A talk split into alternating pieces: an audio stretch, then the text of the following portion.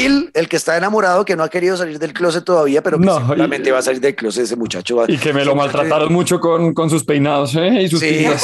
sí, sí, ese muchacho, por favor, que salga del closet ya porque me tiene sufriendo. Y eh, porfa que saquen la, le saquen la camisa, o sea, ya el peinado está bien, saquen la camisa del pantalón. Claro que ese peinado era muy ochentero, ese Pero quizás es una analogía a lo apretado que él se siente por no sentirse libre. No, te lo juro que no lo estoy Sí, diciendo sí. Tiene toda la razón. Tiene toda razón, Daniela, sí. Eh, eh, Puede ser también que está todo apretado también, por eso se mete la... Se forra primero, se pone pantalones reapretados, se forra todo el jopo y Claro, además... protegerse de la vulnerabilidad, de mostrar mi amor ante el mundo.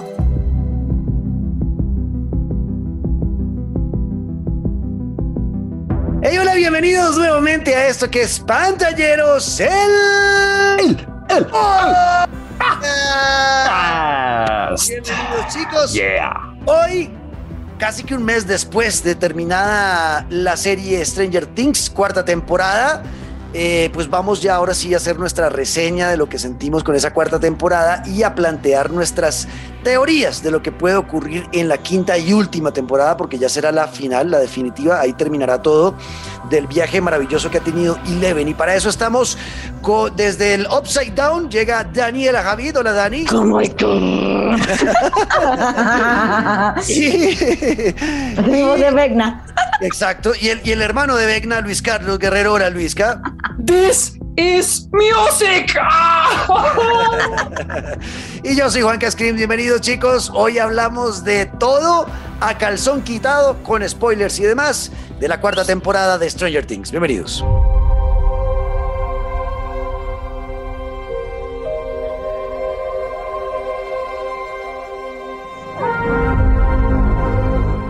Temporada que nos deja maravillados. Yo creo que en esto vamos a coincidir los tres. Quedamos muy, muy contentos. Momentos épicos que tuvo esta serie en cada capítulo. Cada capítulo se ponía mejor que el anterior. Todos los arcos de cada uno de los personajes va eh, cogiendo su propio camino y empieza a ver uno ya la final, eh, la, la- luz al final del túnel de cada uno de los personajes. Eh, la verdad, el, el proceso que han hecho los hermanos Doffer de mejorar esta serie capítulo a capítulo, temporada a temporada, me parece maravilloso y casi que un milagro. Yo no he visto o no recuerdo una temporada, una serie que mejorara en cada temporada. Muchas a veces caen en alguna temporada o el final no está tan bueno, pero esta siente uno que se mantiene en el tiempo, ¿no, Dani? Sí, son muy firmes y me encanta. No tengo mucho por decir. Sí, no, lo que uno siente con esta serie y con la cuarta temporada es brutal. Eh, Luisca, bueno, planteemos, planteemos primero de qué trata la cuarta temporada. En la cuarta temporada vemos que y recordamos que Eleven perdió sus poderes luego de la tercera, ¿no? Y está en un proceso ella de recordar los poderes y de conocerse y saber quién es ella realmente y de dónde viene, ¿no? Y aparece un tema que estaba un poco entre las sombras en las temporadas anteriores y es uno, el primer niño que tuvo estos poderes, quién era realmente y por qué Eleven estaba tan cercana a él. Y eso lo descubrimos en esta serie, en esta temporada, perdón. Eleven en el proceso de saber quién es, recuperar sus poderes y entender también qué experimento hicieron con ella y quién era, quién era el papá, entre comillas, que era este señor del, laboratorio, ¿no, Luisca? ¿Cómo sintió usted ese proceso de, de Eleven en esta serie, en esta temporada? Fue, una, una locura, pero una locura chévere, porque como que por fin se entiende de dónde es que aparece pues todo el enredo que desde siempre ha perseguido a Hawkins, ¿no? Y de dónde es que aparecen los bichos, el portal, del miedo de la primera temporada, como que ya obviamente se unen muchos muchos cables, me pareció fue increíble como la tranquilidad mentirosa en la que andaban y de pronto que, que se enfrenten. Mire, yo tengo un trauma desde hace mucho tiempo. eh, cuando era chiquito yo hacía motocross, tuve un accidente, me jodí los dedos y desde entonces tengo un trauma muy serio con los huesos y sobre todo como con Ah. las extremidades que, que se doblen, ¿sí? Y, em, pues yo, yo no estaba preparado para esta vaina, yo, no- yo, yo- yo no estaba listo para que el malo que iba a aparecer en Stranger Things se encargara de romper manos y cosas. Y la serie empieza así, entonces me, me enganchó desde el principio lo macabro, aunque sufrí desde el minuto uno, pero lo que le digo, esa tranquilidad en la que estaba Hawkins como a despe- despertar los recuerdos de la serie de lo que nos ha venido contando una historia me pareció fantástico. Ahí usted toca un, un, elemento importantísimo en esta cuarta temporada que lo vemos mucho más marcado que las anteriores. Este es uno de los procesos que ha sido progresivo y que ha ido encreciendo en la serie desde la primera temporada y es el elemento terror. En esta Ajá. estamos Exacto. sintiendo que el terror está mucho más fuerte, ¿o no, Dani? Sí, 100% muchísimo más siniestro, muchísimo más perverso. Había Aunque- momentos en los que yo sí decía, ¿esto sigue siendo para niños? Mm, no lo creo, no lo, no lo siento. Bueno, sí, obviamente sí, pero se siente muy terrorífico. Sí, yo creo que... A mí me parece que se acabó el suspenso, pero lo que dice Dani, aumentó lo siniestro. ¿En qué, ¿En qué sentido? Pues yo me acuerdo de la primera temporada, en el primer capítulo, que simplemente hay algo que está persiguiendo a un doctor y uno dice, ¿pero qué está, qué está pasando? Aquí ya como que al mostrarle a uno al enemigo como tan de inmediato le quitan un poco el suspenso, pero eso en ningún momento borra lo terrorífico y lo siniestro de, de tanto el malo como toda la historia en general. Exacto. Eh, sí, eh, y yo creo que yo creo que el aumento de terror ha ido ha ido de la mano del crecimiento de los niños y creo que sí, Dani, eh, no te dé pena decirlo, pero sí creo que esta serie ya no es para niños. ¿Por qué? Porque crecieron. Los niños que protagonizaban la serie ya están entrando a la adultez juvenil y eh, por ende se siente que también el tono de la serie creció y maduró y ya está en un punto donde nos están poniendo en la raya con el terror. Hay momentos fuertes de miedo bastante que uno se pone nervioso como espectador cuando entran a la casa de, de Vecna, que uno dice, pues madre, ¿en qué momento va a salir este man? Eh, hay momentos de jump scare que yo no, no recuerdo bien haberlos visto tanto en las temporadas anteriores, sino en, en esos momentos cuando de pronto ella voltea a mirar y aparece Vecna y es como, ¡ay, la puta! ¡ay! Ese, ese tipo de, de no estaban y están ahora. Eh, nos pintan y nos plasman mucho más el upside down, qué es el upside down eh, y Por qué fin. verdadero malo. Exacto, por fin sabemos exactamente qué, qué significa ese mundo, esa dimensión y vemos que, que Vecna, eh, que realmente es uno, eh, fue el que moldeó todo. No- pensábamos que era el Man Fly- Mind Flyer, que era el enemigo de la tercera temporada, que era este monstruo gigante que lograba dominar, ¿no? Con la mente y toda la cosa. El, el mundo de acá y querían venir a este mundo, eh, pero resulta que ese Mind Flyer lo creó uno. Él fue el que Sí, creó. siempre ha sido él. O sea, a mí lo que más me gustó es cómo todo se enlazó. O sea, me pareció perfectamente eh, entrelazado todo. O sea, cómo empieza a cobrar sentido el Demagorgon, el, el, el, el gigante, la araña gigante, to- todo. O sea, la nube esa extraña de, de polvo terrorífico. Al final todo era Vecna. Todo era Vecna. Wow, tiene todo muy, tiene demasiado sentido, increíble. Y como cuentan la historia es maravilloso, Dani, porque realmente te sorprenden. O sea, yo no lo veía venir. Y tiene tampoco. muchos puntos de giro interesantes. Yo pensaba, ok, listo. eh, ya conocimos a uno en esta temporada, uno capítulo a capítulo lo va conociendo y dice, ok. Y en algún momento incluso ellos, eh, eh, los niños, todo va- como ellos usan todo el lenguaje de calabozos y dragones, de Dungeons and Dragons, por eso le ponen Vecna. Vecna es un enemigo en el mundo de Dungeons and Dragons. El Mind Flyer es un enemigo del mundo de Dungeons and Dragons. Ellos le ponen esos nombres del juego que juegan como para enfrentarse a ellos en la vida real. Pues uno, ellos en algún momento dicen, no, este es, este es el general de cinco estrellas de Mind Flyer. O sea, pero ellos seguían diciendo que había un poder detrás de, de Vecna o de uno. Y al final, todo el, todo el proceso de la temporada nos lleva a descubrir que no, realmente siempre fue eh, Vecna. Nos muestran quién era uno antes de ser un niño que habían experimentado con él, que vivía con su familia, que mató a sus papás. O sea, él fue el que los mató con sus poderes. O sea, todo.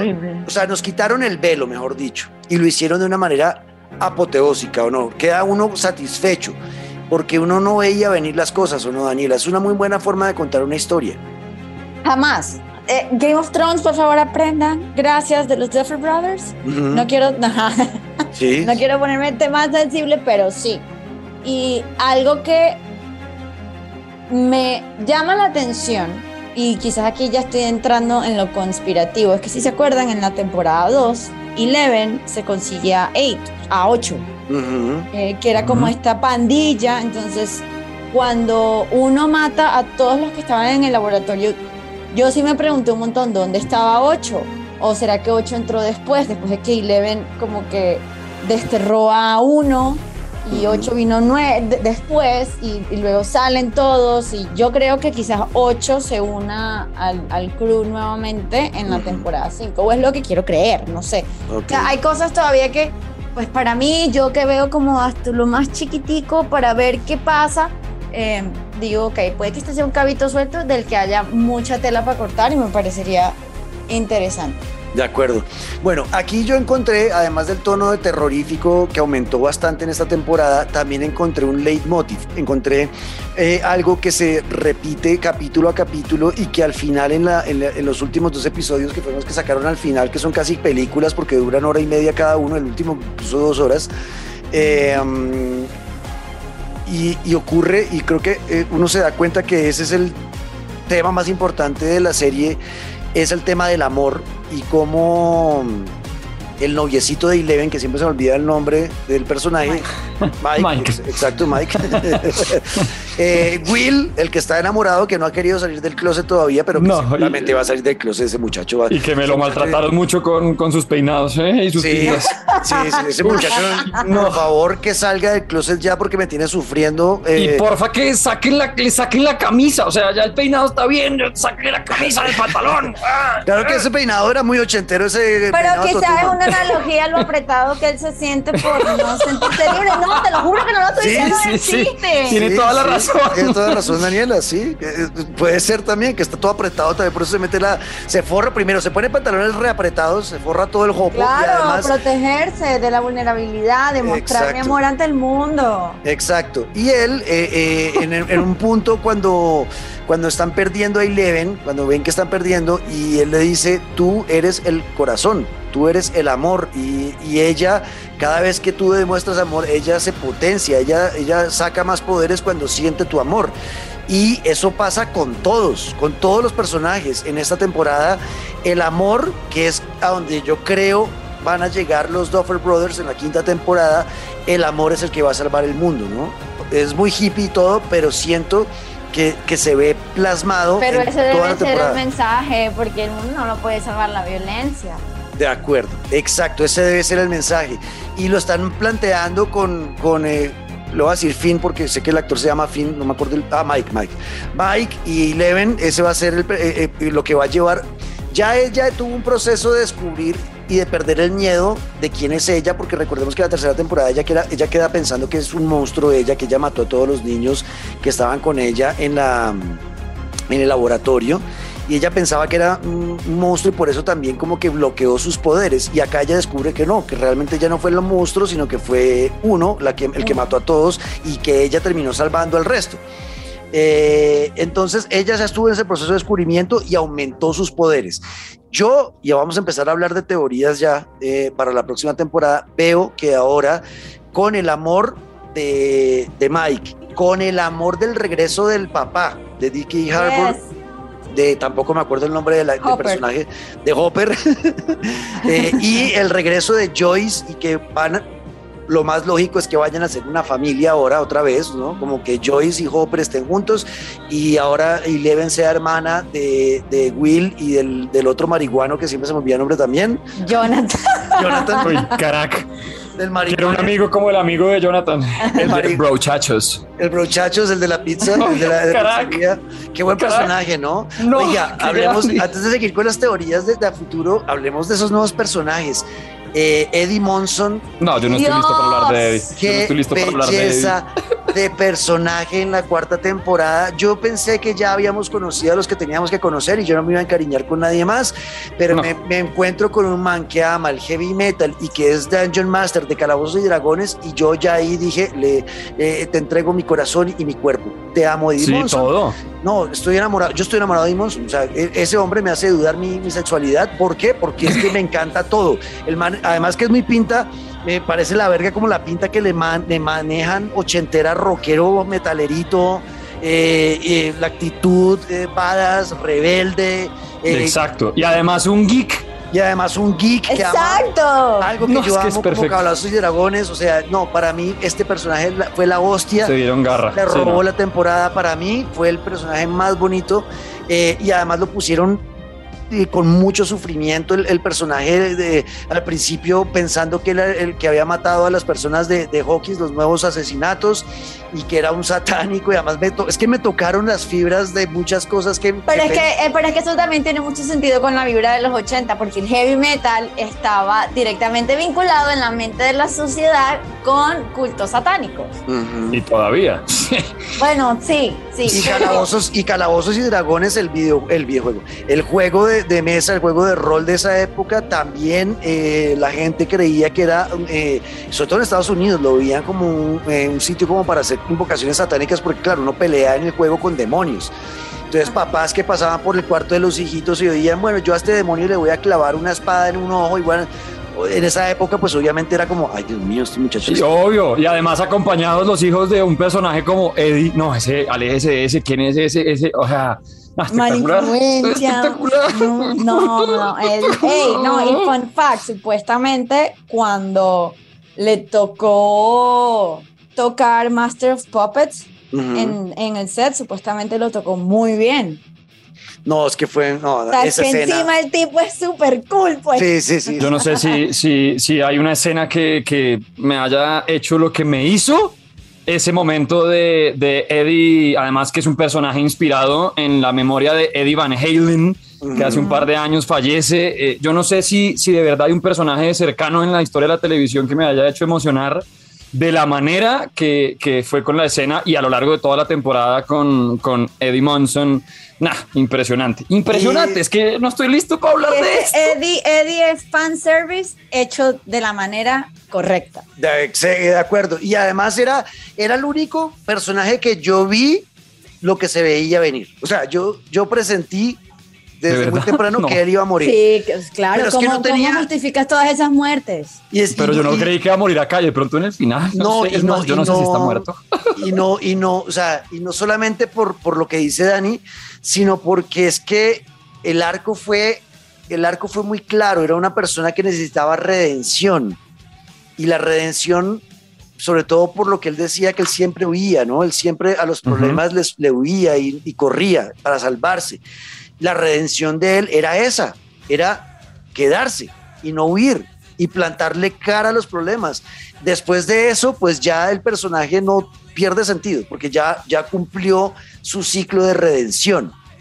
Por eso yo veía, que iba a morir, pero, pero fue tan maravillosamente contado ese personaje y tan bien hecho que yo no, no, no lo sufrí el tema de que fuera a morir, sino como era, era la forma. Si tenía que irse, tenía que irse así, peleando. Murió el héroe, exacto. Exacto. Eh, Murió el héroe que él no se veía como héroe. O sea, era, era, Ujú. o sea, realmente yo estoy muy contento con esta temporada, eh, como contaron todo.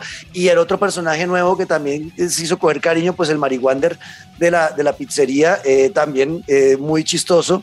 Eh, a mí Jonathan ese que me está fastidiando bastante, la verdad. Ay, sí, también, total. No, yo lo amo, O sea, yo los amo a Nancy, esos dos. necesito que deseches a semana y vuelvas con Steve. O sea, no alargues más esto. Esa relación está condenada a fracasar. Ya. Stop. Sí, además que son, se, se dicen mentiras, o sea, es como... Sí. Eh, Y de cambio Steve, Steve es otro que también, ese, ese Steve sí habría sido uno que, que yo me habría emputado si lo matan, porque no... Yo creí que ese iba a morir. Yo creí que No. Steve el que iba a morir. A él todavía le falta más en ese arco. De, Pero yo creo que va a morir. Pero huele a formol. Sí, cierto. Obvio, obvio, obvio, obvio. Obvio, hasta acá. O sea, Bueno, por favor, no, no me vayan a matar a mi Stevie. Stevie, ah, Stevie es una- un personaje también de puta madre que también ha tenido ya una redención. Él, él era el malo del- del- de la primera temporada, el, el- el bad boy, el montador. era el- el de la última, o bueno, el de la más reciente temporada. Steve era el que en esta temporada persiguió a Eddie durante todos los capítulos y al final terminó valiendo lo mismo que un palo de balso. O sea, ese man murió, no, pero era lo mismo Steve, ¿no? El típico niño play que se pasa un un poquito por el forro a todos los demás como Ajá. Eh, con actitud y por la plata y se burla de los ñoños y bueno, ahora Steve, no, dámelo siempre, o sea... Exacto, entonces eh, ese personaje va bien, Nancy bien, yo sentí, yo sentí todos, he, he visto que hay mucho hate hacia un personaje y es el de la amiga de Steve, como que hay mucha gente que dice que no tiene como razón de ser. Eh, ¿Qué? Robin, Robin, Robin, Robin, Robin, Robin. Robin sí. es genial. O sea, Genial, yo me sí, yo siento tan identificada con Robin y toda su ansiedad. O sea, es como, sí, quiero que sea mi mejor amiga. Eh, está, está bien. Y otro arco que al final a mí me terminó encantando de la cuarta temporada es eh, Max, eh, que al final pues parece, parece que está muerta, parece. y de, de Caleb otro que no me acuerdo el novio, que era el noviecito de ella. Lucas. porque soy tan malo. Lucas. Lucas. No, pero... Es malo ustedes. Me acuerdo de los nombres de los actores, pero no de los personajes. No sé por qué. A mí, a mí ¿sabe por qué me ha pasado esto? Porque yo a ellos, a cada uno de los actores los identifico es con esta serie. No los, no los identifico con ninguna otra cosa que hayan hecho y como, y como investigué tanto quiénes eran ellos como actores en la vida real, pues tengo muy grabados sus nombres, pero los personajes no. Entonces, para mí ellos son los personajes, ¿no hago entender? Por eso me cuesta trabajo recordar los nombres de los, de los personajes, pero los actores sí me acuerdo. Cero por la eh, edad, no tiene nada que ver con la memoria de los cuarenta y pico, no sé.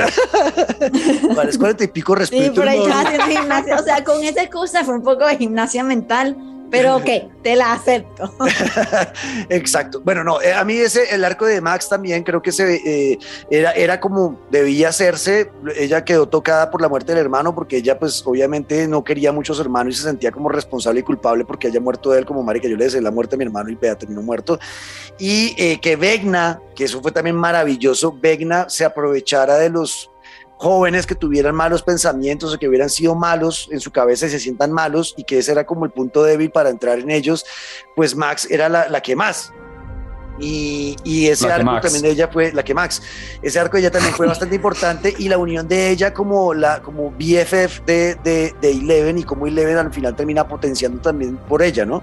Eso me encantó tanto, o sea, el, el, poder del amor de los amigos. Yo creo que desde Harry Potter no se hacía tanto énfasis en el amor de los amigos, porque todo lo demás sí es amor romántico y eso sí es muy poderoso, pero el amor de los amigos puede ser igual o más potente, o sea, sin necesidad de compararlos. Y me encantan, me encantó que sus, sus, sus recuerdos fueran de, de, cuando ellas hacían cosas solas y de que hacían sus propias reglas y de cuando Max le permitió a Eleven ser una niña, eso me encantó. Eso fue brutal, totalmente de acuerdo. Y pues al final Max termina, termina cascadita, ¿no? Vegna estuvo a punto, bueno, la mató, porque Vegna la mató, le rompió el brazo derecho, el brazo izquierdo. No, no me acuerdo. Ya se le, ya se le iba, ya le iba a hacer lo de chuparle los, los, ojitos, que se lo hizo el resto, que, le, hundía las, las cuencas oculares. Eh, y ya con eso, chao papá, si te vino me acuerdo. Y ahí la rescata y le ven antes de que eso ocurra. Eh, y le ven, y bueno, lo, que hacen Hopper y, y Joyce en, el, en, el, en Rusia, ¿no? Que es eh, matar a, los, a todos los Demogorgon y eso le quitó poder. Y obviamente eso llegó para que Steve y, y, Nancy y la otra cabezona, Robin, llegaran y atacaran ya el cuerpo físico real de Vegna. Y con eso. La pues, escena de. de, de mm, ya se me, oye, se me fue el nombre ahora. ¿De, de esta mujer, eh, Nancy reventando a escopetazos a Vegna. Yo, mira, yo solo decía headshot, headshot, porque le disparó el pecho, weón, directo a la cabeza. Pero qué escena de esa mujer con la escopeta recortada, toda ilegal, toda rebelde. No, no, es que vamos en serie, Brutal. Y ocurrió como, como ese, todo en Stranger Things homenaje a los ochentas, pues ocurrió como en películas de los ochentas, donde aparece, eh, ven el cuerpo del, del, villano muerto, salen a buscarlo y ya no está, ¿no? Literalmente película de terror de los 80. Así son las películas de terror de los 80. Sobre todo, creo que es la de la de Jason, parece que usa la máscara Jason. como de piel, color piel, es Jason, ¿no? Eso es eh, en em, Halloween, es que se llama esa, película. De, sí, exacto.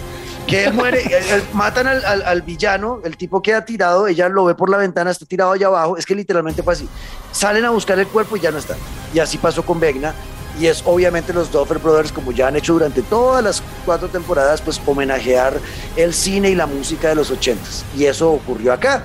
Vegna queda vivo, eh, Will dice que lo siente. Eh, obvio, obvio Will lo tiene que sentir. Eh, está, debe estar en este momento Vegna lamiéndose las heridas y viendo cómo puede darle la vuelta. Igual él dice, ya ganamos y claro, ganaron porque logró matar a Max y con eso abrió el portal de lo que era el plan original y donde ya se nos quita el velo y sabemos cuál era la finalidad del Upside Down y qué quería Vegna o uno, eh, que era simplemente llegar a Hawkins y tomarse el mundo real, desde el Upside Down, con monstruos y con oscuridad, porque los humanos no merecen vivir, según Vegna, porque somos eh, corruptos, ¿no? Y corrompemos todo lo que tocamos.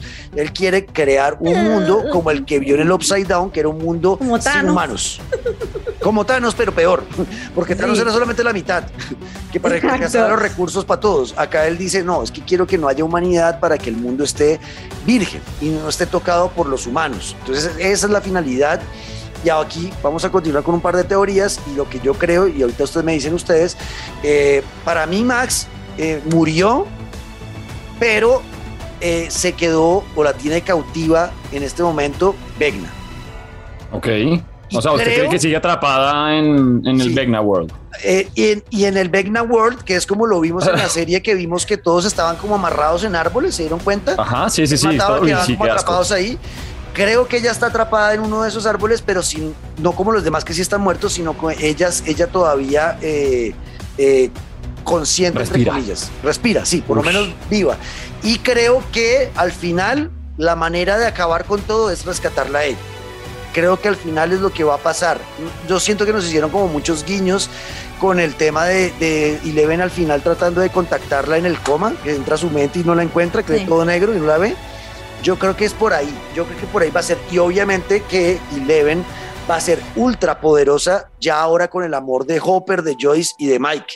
Eh, y si esta era poderosa, además, no se me haría raro, ¿saben qué? Que en la próxima temporada eh, Eleven vuele. Sí. La no, no, me parece lejano esa, esa, vuelta, pero para nada, al revés, me gusta el tema de verla volando, sí. Sí, o sea, ya como un superhéroe mm, literalmente, ya como un superhéroe literalmente no sé, yo, yo puedo no estar de acuerdo con algunas cosas, con, lo que acabas de decir. Uno, porque es que uno ve que Vecna suelta a Max y Max cae. Eh, yo también creo, que ella habla y estoy ciega. exacto. Yo también creo que está viva. algo pasó, pero puede que esté en el Vecna World, sí, como perdida. Y por eso no la consigue en su mente. Y Eleven. Yo creo que es probable que, oh. que Stranger Things no tenga un final feliz porque no, no sé por qué tengo la impresión de que si el Upside Down ya tiene un líder, entonces por ende tiene que cambiar de líder, porque ya como que se desdibujó la línea entre los dos mundos. Entonces, para matar a Vecna tiene que haber otro líder que lo tenga como en, control y en ese caso sería Eleven. Esa es mi teoría. Ok. O sea, ¿tú les tengo una que Eleven se va a volver mala? ¿Cómo así? No entendí. No, sino que sería, como, sería como cuando en Piratas del Caribe Will Turner le apuñala el corazón a David Jones. A David Jones, exacto, y se vuelve el capitán del holandés errante, lo mismo. O sea, tiene que o sea, Eleven, tiene que irse al upside down y ya queda en el upside down. Tiene que matar a uno y pasa y se despide y se fue. Eso está interesante. Yo también creo. Y ahí cierra el límite de los dos mundos. Ya que estamos en, en, modo teoría, yo también estoy de acuerdo con Dani con que Eleven no creo que termine como siendo la hija feliz de, de, de Hopper y yo, no creo. Em, pero mire que ahorita usted, Juanca, hablaba, y esta teoría yo no sé si es que a mí Game of Thrones me dañó mucho la cabeza con Jon Snow, el inservible que revivió para nada, pero mire que en Stranger Things todo eh, ha girado en torno, usted lo decía ahorita, a Dungeons and Dragons, ¿no? A calabozos y dragones. Vegna, bueno, etcétera, etcétera. Y en esa, en esa saga de calabozos y dragones, eh, y de hecho nació una teoría entre los fans de Stranger Things pensando en un personaje que se llama Cass en Calabozos y Dragones. ¿Quién es Cass? Un enemigo de Vegna al que pues terminan enfrentándose, Vegna lo mata, pero luego ese Cass revive como un vampiro terrateniente que le sirve como a, a Vegna. Entonces están hablando los fans y yo no sé por qué me quiero pegar a esa teoría porque no quiero creer que Eddie simplemente ya se fue y que el arco ya se acabó. Puede ser que no, o bueno, puede ser que sí. Pero hay muchos que dicen que dónde quedó el cuerpo de Eddie, que el tiempo transcurre distinto en el Upside Down y que Vegna por tomar venganza podría aprovecharse de eso y traerse a este man como uno de sus ahora personajes o aliados. Eso sería horrible, ver a este man ahora de malo. Mm, es difícil, yo creo que ya. ¿Sabes qué? O sea, el Upside Down se quedó atascado en el 6 de noviembre, el día que se a Will. Ajá. Entonces puede que sea Will el que, el que, el que sea ese jinete. Sí, ni idea. Es que esa es otra teoría, ¿no? Que, el, que Will es malo. Que sí, que Will no, no volvió nunca bien y que, y que siempre ha sido uno de los enemigos ahí como cómplices. No sé, podría pasar. Es que el Upside Down es como tan otro, otro cuento, está en otro tiempo que, ¿por qué no? Y además ya salieron algunos de los que trabajan en la serie diciendo la temporada que viene va a tener momentos estilo Return of the King del Señor de los Anillos, de Lord of the Rings, que es Sí. el momento en que los de en que el rey Theoden llega a salvar a Gondor, etcétera. Ajá. El man decía, decían, así va a haber un momento en la serie, hay varios momentos de, de llegadas impresionantes, pues, de que los, los pelos se salgan de la erizada tremenda, etcétera, etcétera. Entonces, no sé, pues hagan Yo les creo. apuestas. Yo les creo, yo le creo a los dos. Sí, también, ya hagan lo que quieran. Lo que vayan a hacer, yo creo que nos van a emocionar mucho. Sí, eh, hay otra teoría que también podría cumplirse y es que cuando, cuando empiece a caer Vecna, eh, muchas personas que fueron asesinadas puedan volver eh, de ese mundo en donde están atrapados en esos árboles que les digo que es donde el Vecna World, que es lo que él ha construido al otro lado en el Upside Down. Eh, pero vamos a ver, yo no sé, yo estoy muy emocionado. Lo malo es que nos toca Sí, lo esperar un máximo. huevo.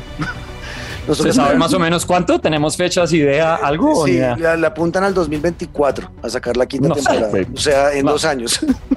Bueno, claro que si seguí durante nueve años seguidos Game of Thrones, no me voy a esperar dos por Things, exacto. o sea, no Y a- tengo problema. Y ahí seguramente veremos otro, yo no sé si va a ser un paso del tiempo, que aunque no creo, porque es que nos dejaron ya con el, con la, la, la ro- la- ¿cómo se llama? ¿Cómo se dirá eso? Sí, la- apertura de, del Upside Down al mundo real, o sea, como que ya está en la Exacto, la- Las la puertas del infierno ya se abrieron y ya vienen Sí, para se acá. fue toda la mierda.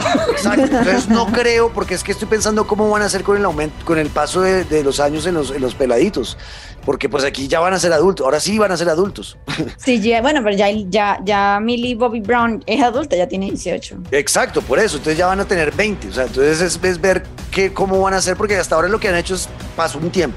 Lo que han A hecho es punta eso. de peluqueados. peluqueados. Bueno, no, pero y- si la, gente, si la gente vio Rebelde y pensaban que de verdad estaban en el colegio, o sea, por favor.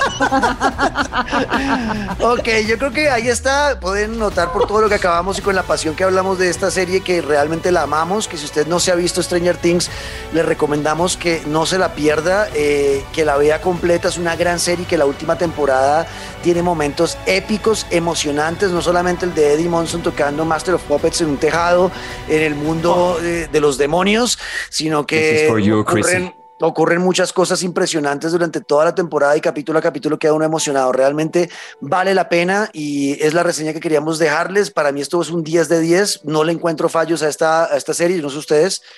Tampoco. 10 de No, tampoco. Yo al principio tenía como mis dudas con el arco de, de Hopper y todo lo que pasaba al otro lado del mundo, pero al final me terminó gustando. No, a mí no, 10. Ahí está, así que eh, vayan a verla si no la han visto y déjenos sus teorías. ¿Ustedes qué creen que va a pasar la próxima vez? Escríbanos en el numeral Pantalleros el podcast, en arroba Dani Javid, arroba. Luis Caguero al Piso Guerrero y arroba Juan en todas las Oiga. redes sociales. Y los dos capítulos finales, sí. El penúltimo dura hora y 20 y el último dos horas y media, pero a ver, duramos un año viendo en televisión a Goku haciendo la Genki Dama en capítulos de 20 minutos que duraban hora y media. ¿No se van a aguantar tres horitas? No, no jodas. No, y además que esta, eh, eso es otra cosa que me faltó decir. En cuanto a, a- a la, a la calidad de la, de la serie, esto es, eh, yo sentí que estuve viendo una película todos los capítulos. Siempre. O sea, Sí, es sí, totalmente sí, cinematográfico, todo. Lejos. Todo es cinematográfico, la música, eh, la fotografía, es súper bonita la fotografía. Cuando están en el Upside Down, eh, se ve mucho más atractivo al ojo cuando están en el Upside Down ahora. Y esa escena, oh, esa escena de Eddie Monson. No, es no, no, no, no, no, es que.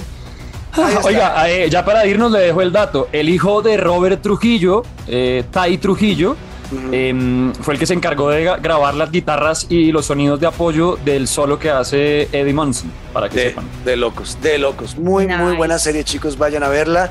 Y nos vemos en ocho días. Eh, chao, Dani. Chao, Luisca. This is music. This is. Eso, nos vemos en ocho días con esto que es Pantalleros, el, podcast. Larga vida, Eddie Bonson. Te amamos, Yeah. Eddie.